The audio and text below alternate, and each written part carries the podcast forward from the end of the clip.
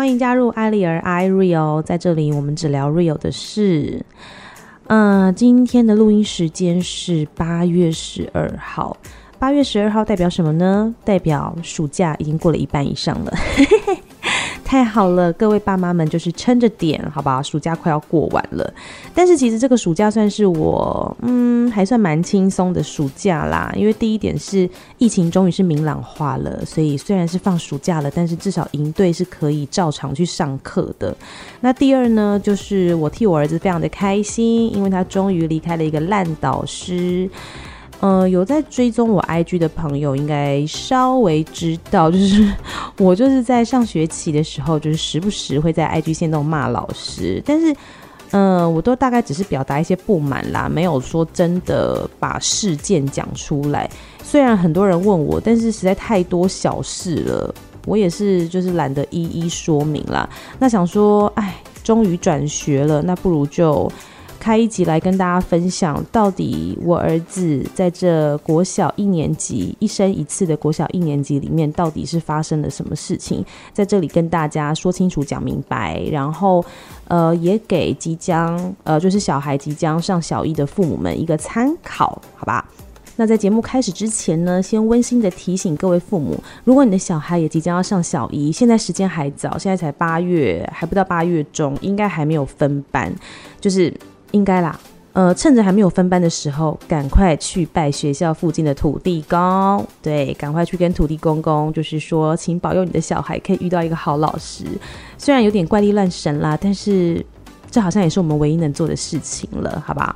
所以提供给大家参考，好吧？我因为我当时就是没有拜，我现在非常的后悔。好，那么紧接着就要开始分享喽。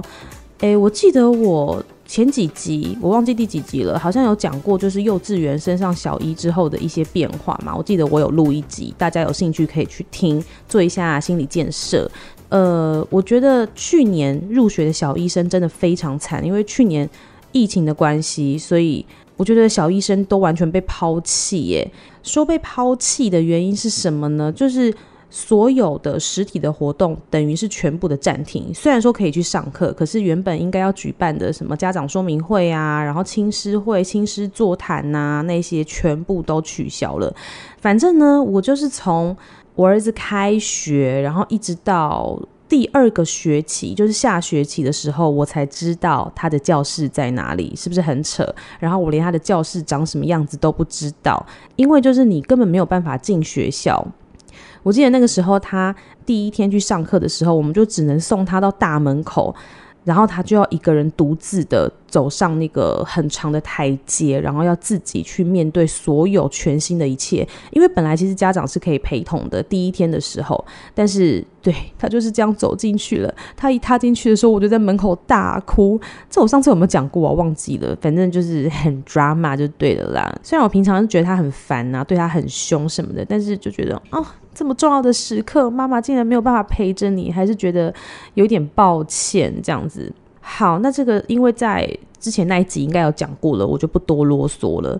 另外一个部分呢是，虽然说就是实体的活动都取消了，可是还是会有线上的说明会嘛。因为小一要进去实在太多注意事项了，必须得开一个线上说明会，跟家长就是说清楚一些事情。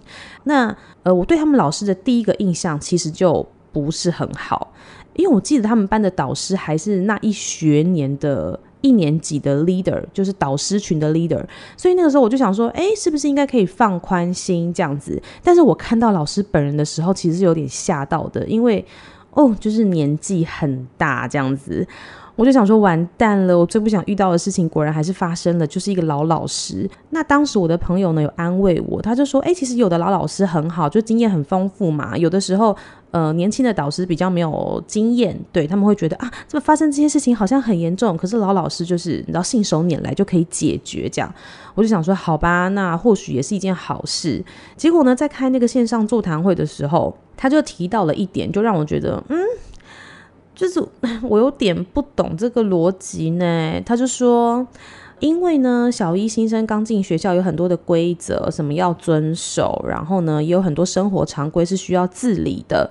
所以呢，小朋友回家之后，如果他有什么抱怨，或者是他觉得老师哪里做得不好，或是觉得很烦，或是觉得嗯老师很凶等等等的，请家长千万不要附和小孩，然后呢，也不要在小孩面前说老师的不好，说老师的坏话，因为这样子他们会很难管。对啦，确实这个部分可能会对老师造成一些困扰，但是，诶，我的小孩回家跟我诉苦什么的，难道我不能站在他那一边吗？这个这是我自己的逻辑啦，就是我会习惯先去同理别人，然后再来探讨解决方式嘛。可是我觉得你的说法会让我觉得你就是只是想要小孩乖，跟小孩好管而已，你好像没有想要跟我们沟通诶。对，那个时候我的第一个念头就是。灯就这样浮现出来，殊不知我看人就是 always 很准，对，我的直觉也很准。后来呢，发生的种种事件，果然就是印证了我跟他的第一印象，对，就是他说的这样，他就是希望班上的学生都很乖，很好管，成绩都很好，不容许出一点差错，这样子。当然后来就还是发生了一些就是不是我很乐见的事情啦。那接下来就跟大家分享一下喽。好的，那么接下来我们就来讲说，到底鸡块在学校是发生了什么样的事情。好，首先我要先讲，因为我自己本身是一个蛮怕跟老师接触的家长，就是我我小时候就是那种能不跟老师讲话就不跟老师讲话的学生。虽然你们会说看不出来，但我真的就是这样子的人。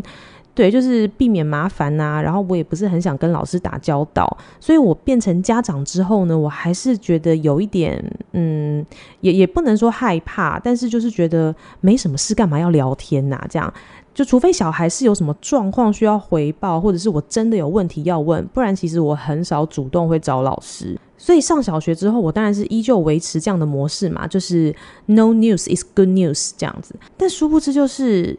因为疫情的关系，然后呢，呃，你唯一的一个家长亲师座谈会就是没了嘛。那我也不知道老师长什么样子，然后老师也几乎完全不会跟我回报小孩的任何事情。呃，我第一次跟他接触的时候是讲电话。然后呢，那个时候，因为我就因缘际会有认识这个国小的其他的家长，然后那个时候已经八月，我记得已经八月二十几号喽，就是已经准备要开学了。前几天，他好像是前三天才打电话给我，可是其他的家长大概在开学的一个礼拜或是一个多礼拜以前就已经收到。呃，学校老师就是班导师的简讯，然后会提醒说，哦，要带什么东西呀、啊，要准备什么物品啊，这样子，然后就是一些温馨提醒，甚至是有一些班级已经开了班群了，然后我就想说，哎，我我们这个老师怎么什么都没有？这样我就很紧张。后来直到开学的前三天还前四天，老师终于打电话过来了，然后也是简单交代一些事情啦，然后我有一些问题问他，大概也就这样，就是。他也没有邀请我们加入班群什么，就是后续联络方式就是完全没有，就除了老师的手机。但你也不可能没事就是一直抠老师啊，所以就好吧，我就是呃谨遵他电话里面的指示，然后帮我小孩准备上课的东西。那反正小一开始就是一定很混乱嘛，就是啊一下要带这个，一下要带那个，然后一下又忘记带课本，一下要怎么样的，反正就是诸如此类的事情很多很多啦。那这个状况就是大家去自己去调整就好了，因为小一就是肯定是这个样子，这就没有什么好特别提的。只是因为因为老师很老，所以他们就是没有班群这件事情也让我觉得呃非常的麻烦。对，你当然可以开一个家长群，那家长群就是会比较复杂一点嘛，因为很多家长可能会有很多的问题。但是他们老师是到非常非常后来，我觉得可能是被学校逼的吧，他才开了一个那种有点像官方 LINE 的东西，就是一对一的那种对话式的呃赖。对，然后反正也回得很慢啦，所以这个这个东西就是 有跟没有，我觉得基本上没差。反正这种日子好像也就这样默默过了，好像两三个月吧。然后呢，就这样上学了。上学两三个月，老师也从来没有打电话给我，然后也没有跟我说我儿子在学校的状况怎么样。反正我就是靠着下课时间跟我儿子聊天，然后大概知道哦，班上有谁谁谁，然后老师怎么样，发生了什么事，就这样，就这样过到了圣诞节。对，这是。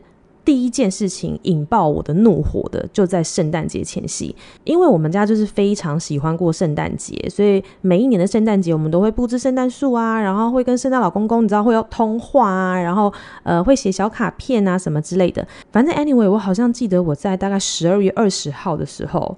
左右啦，对，就是开始准备圣诞树啊，然后请他们写卡片啊，问他们想要什么礼物啊，然后孩子就是语带威胁跟他们说，如果你们不乖的话，就是不会有 Christmas gift 这样子，就是都还过得很开心。然后我儿子也非常的期待过圣诞节哦，直到圣诞节的前一天吧，我儿子那一天一下课一上车就说：“妈妈，圣诞老公公是假的，对不对？圣诞老公公都是你跟爸爸扮的，对不对？”然后我就呃，突然间我真的不知道要回什么诶，就是就诶，怎么那么突然这样？然后我还语带镇定问说：“是谁跟你讲的？”然后他就说：“老师啊，老师说圣诞老人是假的，都是爸爸妈妈送的礼物，圣诞老人根本就不会来，就是诸如此类的这种话语。”然后我听了之后真的是内心一把怒火诶，因为我就想说，没有过圣诞节的人大有人在啦，但是。还是有很多人很喜欢圣诞节，为什么要这样子呢？然后呃，反正我就是嗯、含糊的带过这件事，就跟我儿子说，哦，可能老师他们家没有习惯过圣诞节吧，所以他们不过圣诞节的话，圣诞老公公当然就不会去啊。这样子，反正就是简单带过。但我儿子就是已经开始怀疑这件事情了嘛，很正常嘛。对，然后那一天晚上，我就是打了一篇超长的简讯给老师，因为我觉得他非常的不尊重我们呢。就是你自己没有在过圣诞节，你不能剥夺别人过圣诞节的权利吧？而且他们现在才七，就这个可能就七八岁，拜托，等到他十岁、十一岁的时候，他自己也会知道圣诞老公公是假的，不需要你这么提前来跟他们讲吧？反正我就是跟老师，我非常的委婉，对，我就跟他说，老师，我们家有在过圣诞节，小孩也都非常的期待。我不知道你在课堂上是跟他们说了什么，让。呃，我儿子就是回到家跟我说这一些，那我自己是觉得有点不被尊重啦，因为他们也期待很久了，突然被这样子讲，我非常的尴尬，我不知道怎么回他这样子。然后当然老师也是回了一封文情并茂的回复这样子，但是我看了就是一把火，而且老师还特别说他没有这样讲，他只是讲说要尊重。呃，就是有在过节跟没有在过节的家庭，这样，我心里想说，你明明就是讲出来了，不然小孩怎么可能会这么语带笃定的说，哦，是老师说的。好，反正呢，这一件事情就是让我对这个老师觉得就是非常的愤怒，就对了，我就觉得怎么会有这么自我的人这样子。然后呢，这件事情结束没多久，差不多第一学期也就过完了，就过年了嘛。然后等到第二学期呢，就开始学校呃要招收一些志工妈妈，什么晨光妈妈之类的，应该每个学校都会有。那反正呢，他的目的就是在于早上早自习的时间到第一堂的上课时间。那反正老师可能会去开会啊，或者做一些什么的会议报告之类的，就是老师不在教室，所以会希望呢有一些有志愿、有意愿的妈妈可以到学校，就是帮忙照顾小朋友，然后可能就是呃带一些活动啊，或者是说看影片这样子。Anyway，就是大概是这个逻辑。那反正呢，我就被抓去了。然后呢，抓去之后，我就想说，好啦，反正。呃，我也从来没有去过学校里面，我也不知道我儿子的教室在哪里。不如就透过这个机会，就是顺便去看一下他上课的环境好了。去了之后呢，我就发现，天呐，老师真的很啰嗦。因为我刚刚说过，他是一个老人，然后他是一个阿嬷，所以呢，他就是从。我我那时候大概几点就到了？我好像从大概七点半就到了，对，因为那天我刻意比较早到。他从七点半开始就一直坐在他的他的位置，然后一直碎念碎念碎念，他就这样子一路念念念念念念念念到哦，可能不只是念，他还有加骂哦，就是比如说有人忘记带作业，或有人忘记签名，或者是有人作业没写好什么的，他就是又念又加骂，反正就是这样子机关枪式的一直一直碎念到。他终于就是出去开会了，全班的情绪就是很明显的才这样啊，松了一口气的感觉。我心里就想说：天哪，这些小医生不会整个学期都这个样子吧？这样子上课压力也太大了，从一进门，你那个压力值就是爆表哦，就是你知道一直有上司一直在念你，或者是你可以想象一下，就是一个老师就是念念念念念念念，甚至是换成是你妈，你都受不了吧？你可能会甩门吧？但老师你不行，我就觉得这一群小医生真的好可怜，而且你知道他们以前我们进教室，我记得啦，都还会吵吵闹闹吧，因为要打扫干嘛，会讲话啊，聊个天啊，问一下昨天有没有看卡通啊什么的吧。他们班是安静到一个不行。完全没有人敢讲话，因为一讲话就会被骂，就会被记名字。然后从那一刻开始，我就发现这个老师的情绪控管不是很好，因为我想说他在念的很多事情，我都觉得这有什么好骂的？这不就是很正常小医生会发生的事情吗？然后从此之后，我就对这个老师的印象就是整个急速的下滑。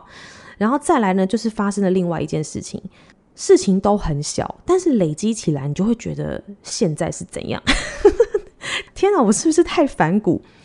因为我儿子是一个非常乖的人，摩羯座嘛，他就会一切希望照着老师的需求跟规矩，你知道去走。但是我就会觉得这又没什么，比如说。他们呃，国小一年级就开始要学写国字了嘛。然后因为国字，我觉得小玉的国字真的好难哦。这一点也提醒爸妈，就是。我不知道国小一年级的教材是怎么编的啦，反正我记得我们以前国小一二年级绝对没有写这么难的字。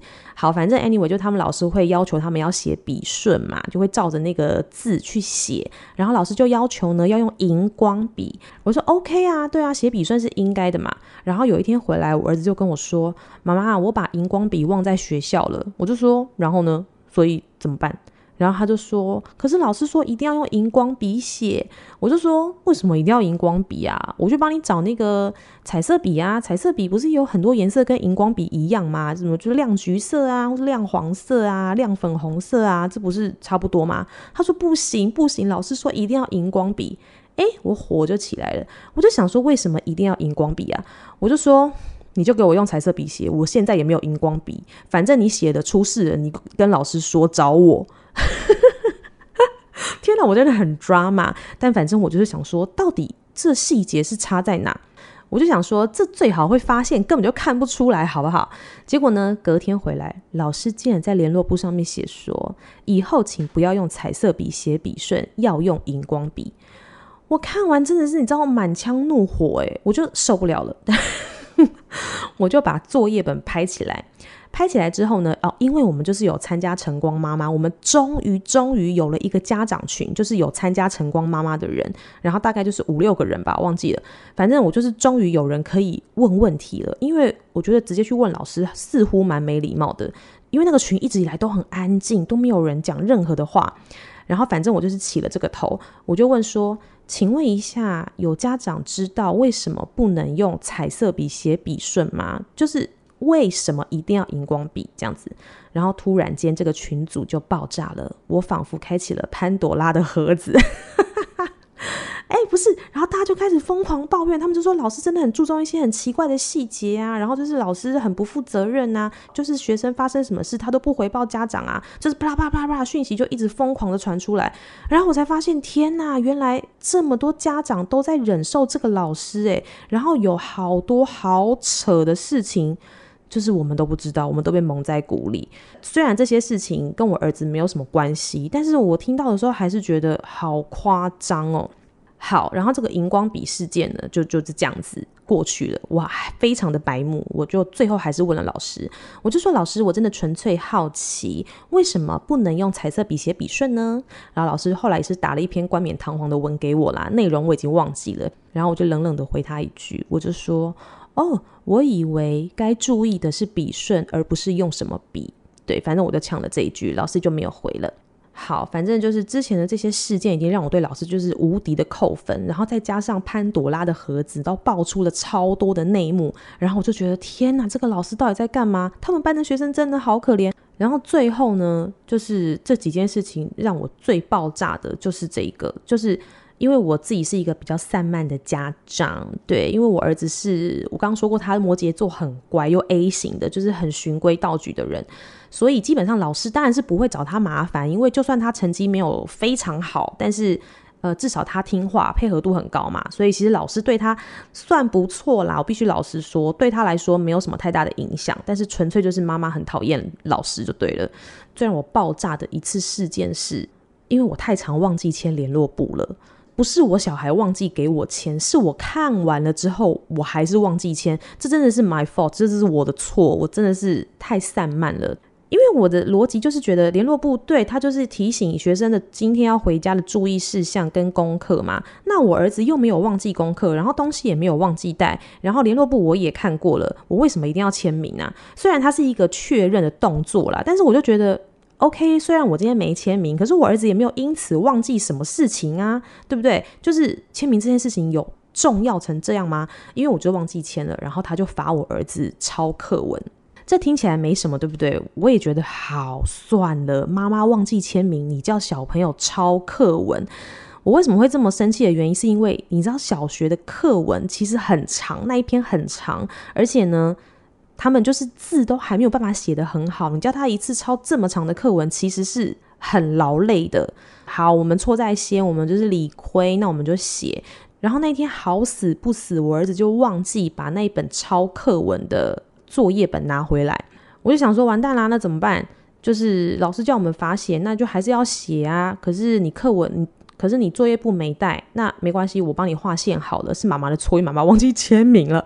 然后我就开始画线，对，就拿了一张大白纸，然后就在那边画线啊，然后对那个公分数啊，反正我就是把它画了很多格子，然后还有注音格都画好了，然后我就陪着他在旁边写。反正我记得写的也是蛮久，大概有花了快一个小时。写完之后呢，我就把它夹在联络簿，然后我还特别跟老师说，就是不好意思，因为我儿子忘记把那个作业本带回来了，所以我们就是写在纸上这样。我想说应该会过关吧，因为就是我没有罚写啦，我没有抄了这样。结果你知道老师隔天说什么吗？我儿子一上车，他就说：“妈妈，老师叫我再重写一遍，因为我没有写在本子里。”啊！我真的是白眼翻到后脑勺，我超火大。我想说，这个老师怎么会这么白目啊？到底是怎样啊？我就说你不准写，我说我这次不会再写了。然后我就直接传简讯给老师，好失控，好失控的妈妈。我就觉得，对，我理亏在先，可是我也接受处罚了。那只不过是本子不对，到底有什么好在那边 argue 的？就是 这个是重点吗？我就发现这个老师很常放错重点，你知道吗？我就说，老师，我知道我忘记签联络不是我的问题，可是呢，我儿子其实他是有把联络簿拿给我的，是我忘记签，是我的错。那今天我们也已经罚写了，但是其实我对于这个处罚是有疑虑的，因为妈妈忘记签名。跟小孩罚写基本上是没有关联的，你不能因为妈妈做错事情，然后就处罚我的小孩，这样子会造成亲子之间的呃失和。这样子，反正我就是严正的表达说，这个处罚方式是有问题的，是没有逻辑的，而且重点是我们就是已经写完啦，为什么你不接受呢？我就觉得很奇怪。对，反正这篇文我就打得比较强硬一点。我还想说，老师应该会就是去思考这个处罚方式是不是有问题的，然后结果并没有，他就直接回我说：“OK，好，那以后他忘记签联络簿，他都不用罚写。”我看完真的是更加的一肚子火，我就想说，这这不是我要表达诉求的重点啊！你看他又放错重点。好，算了，我也不想再 argue 了，我就觉得这个老师真的是。已经没救了，对，因为他的观念就是完全停留在三十年前。他的观念就是，OK，你不让我管你的小孩，那以后他怎么样，他死活都与我无关，爱管不管你家的事情，我以后也不想管了。他就是抱持这种态度。然后呢，就是夯不啷当，又到了学期末，然后疫情就来了嘛。然后这件事情也是让我觉得，啊。也是白眼翻到后脑勺，因为疫情来了之后，我们不是都一直在家里吗？虽然说对啦，我就是还是有把我儿子送去上课，可是因为其实一年级都是半天嘛，所以我也是这样接送，也是很累啦。但反正呢，就是好像是教育部规定吧，还是怎么样的，就是说每一个班导师呢。好像一个月要开一次班级会议，要确认就是小朋友在家里的学习状况啊，还是什么的。他就是因为有有被要求嘛，所以就必须开这个会议。OK，然后第一次我就参加了，但我第一次就已经觉得我要爆炸了，因为他就一直在讲一些很无聊的事情，然后就问大家过得好不好啊，有没有吃饱啊，有没有健康啊什么的，然后根本就没有同学要发言，然后他就一直点名，一个一个学生点名，然后每个人点名都是爱回答不回答的，就看得出来这个老师根本就跟班上同学都非常的不熟，然后以及班上同学根本也不是很喜欢他，然后还好我儿子就是属于很边缘人的人，对，所以老师就没有点到他，我也觉得很庆幸。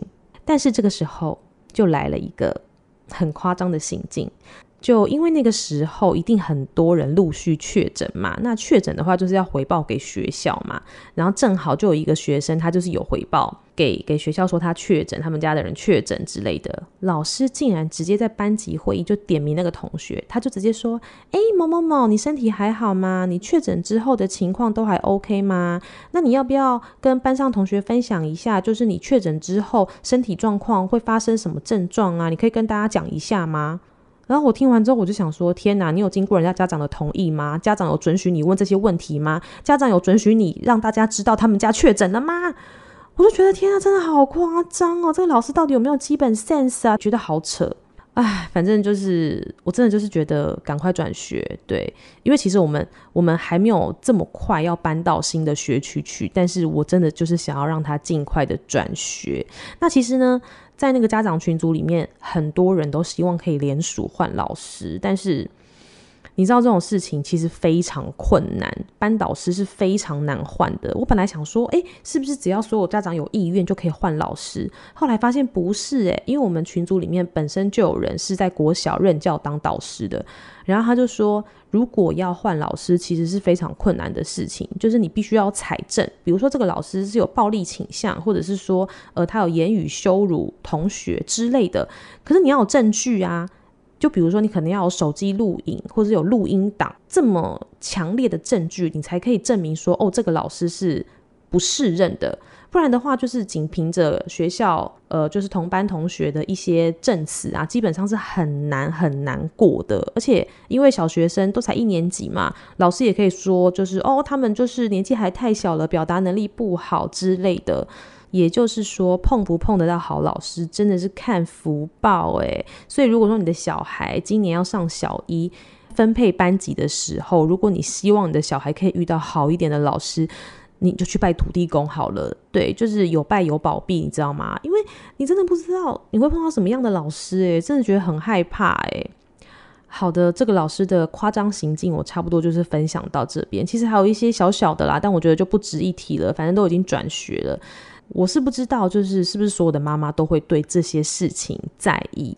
因为我本来也想说，会不会是我就是太 care 一些小细节什么的？可是后来我就是跟我身边比较好的朋友分享，然后有一些甚至他们本身就是从事教育业的，他们也跟我说这个老师很夸张诶，然后我才发现自己没错，对，所以所有的家长请相信自己的直觉，因为像比如说爸爸，像我老公，因为他没有。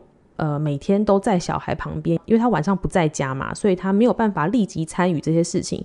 他是听我口述跟老师的对话，这样他就觉得，我觉得你太小题大做了，也没有这么严重吧。而且是你自己忘记签联络簿，你干嘛这么上心这样？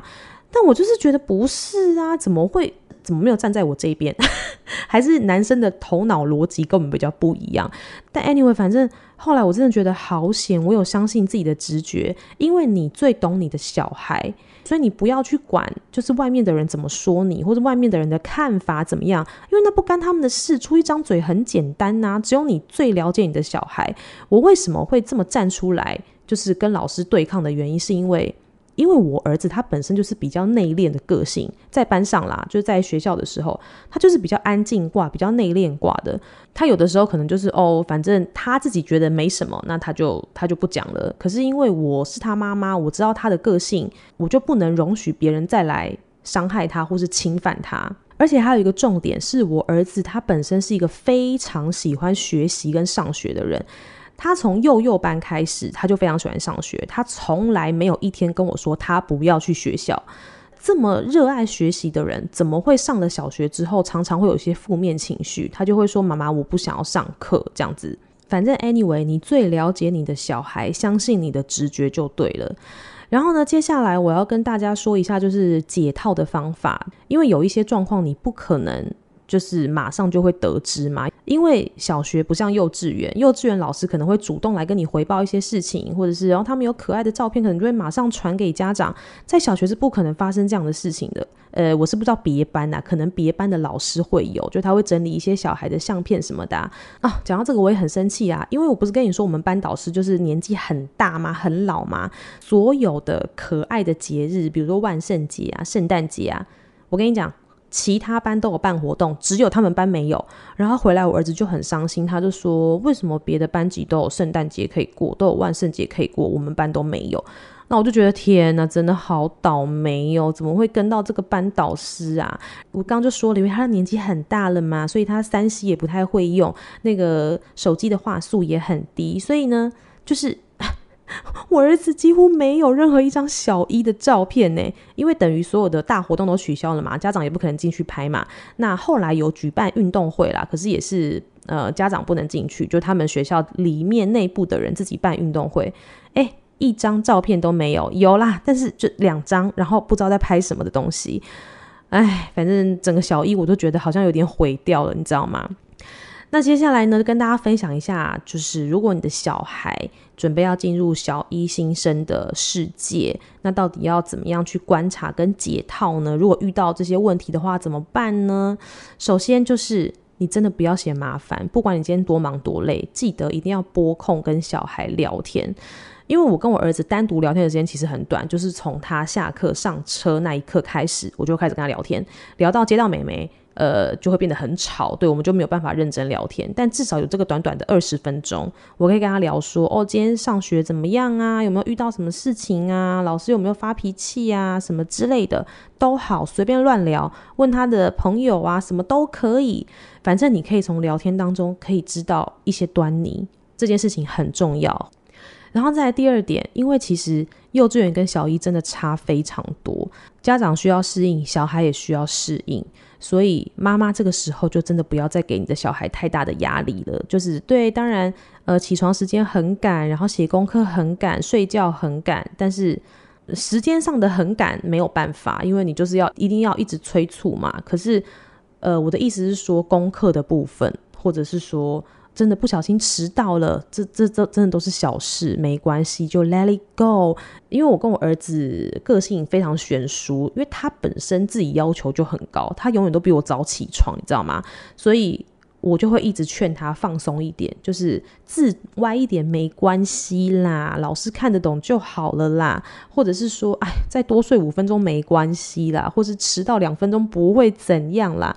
我就是一直给他这样子熏陶，对，让他不要这么压力这么大。那每个小孩个性不一样，反正妈妈就是尽量 relax 一点，这样小孩心情也会比较好一点，他才不会觉得啊，怎么幼稚园跟小学差那么多啊？小学好辛苦哦，这样子。然后再来第三点，这跟幼稚园其实差不多啦，就是你要去观察你的小孩上学开不开心。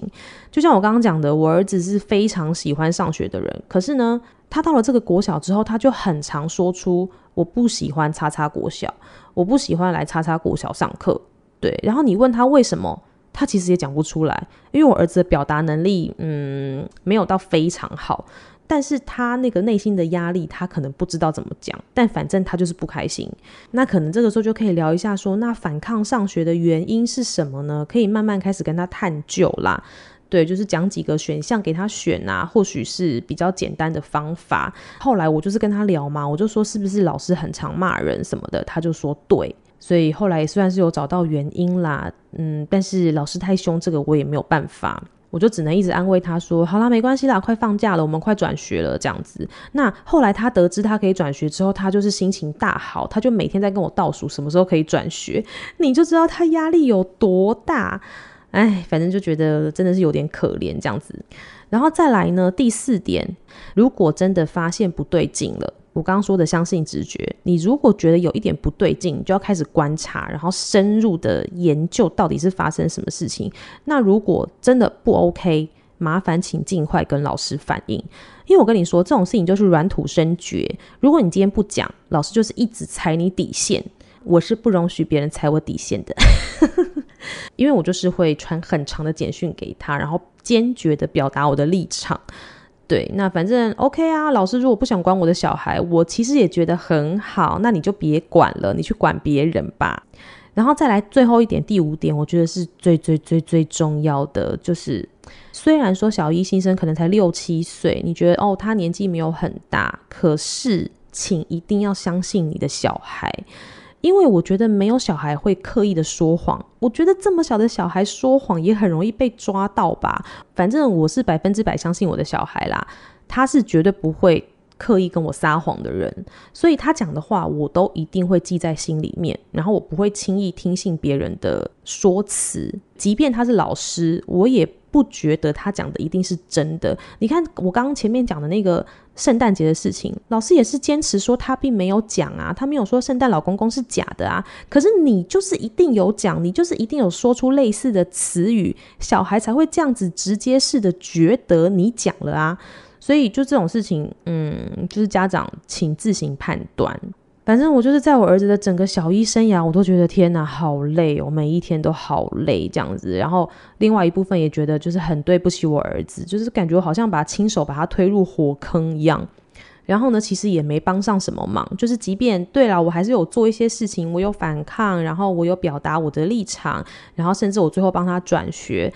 虽然我都做了，可是他的小一生活还是毁啦。对呀，他本来很期待的。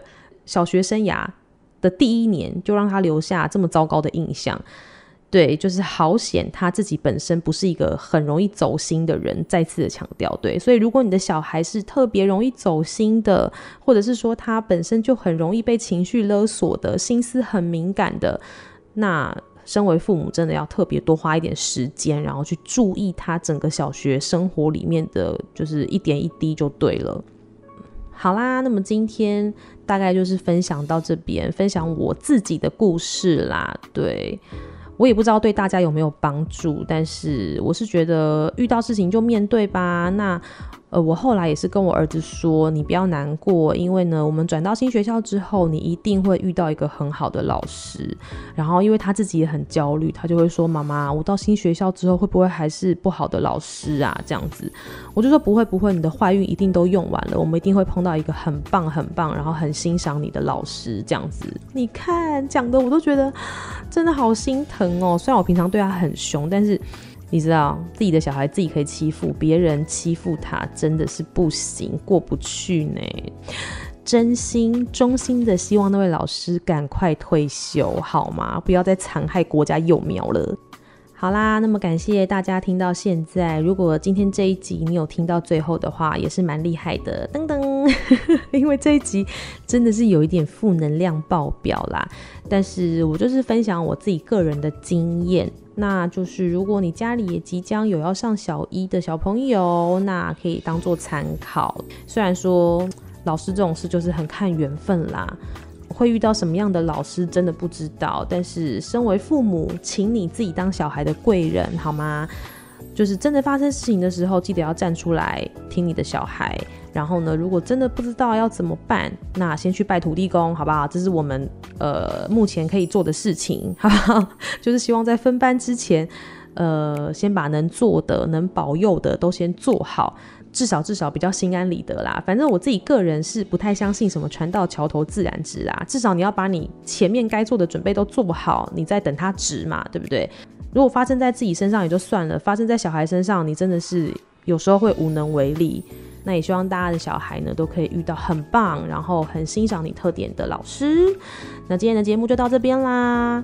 那如果喜欢我的节目，不要忘记订阅频道，给我五颗星的评价。那如果想要更认识我的，也可以去搜寻我的脸书粉丝专业，还有 IG，搜寻艾丽儿 iReal 就可以找到我啦。那感谢你收听今天的节目，我们下次见哦。